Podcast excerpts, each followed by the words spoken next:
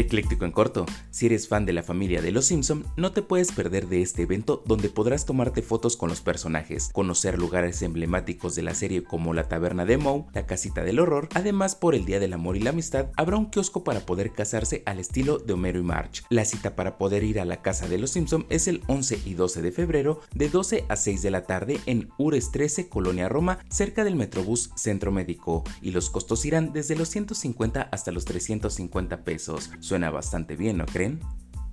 Por si te lo perdiste, el horario de verano ya no regresará este año, pero se anunció que se estará llevando a cabo el horario estacional con el objetivo de realizar mejoras en diversos ámbitos de la sociedad como el comercio, las comunicaciones y lo cual entra en la ley de usos y horarios. Comenzará el 12 de marzo y concluirá el primer domingo de noviembre a las 2 horas de la mañana y el cual aplicará solo en Coahuila, Tamaulipas, Nuevo León y los estados que cuenten con frontera con Estados Unidos. Vaya vaya, creo que es el mismo cambio, solo que en algunas partes.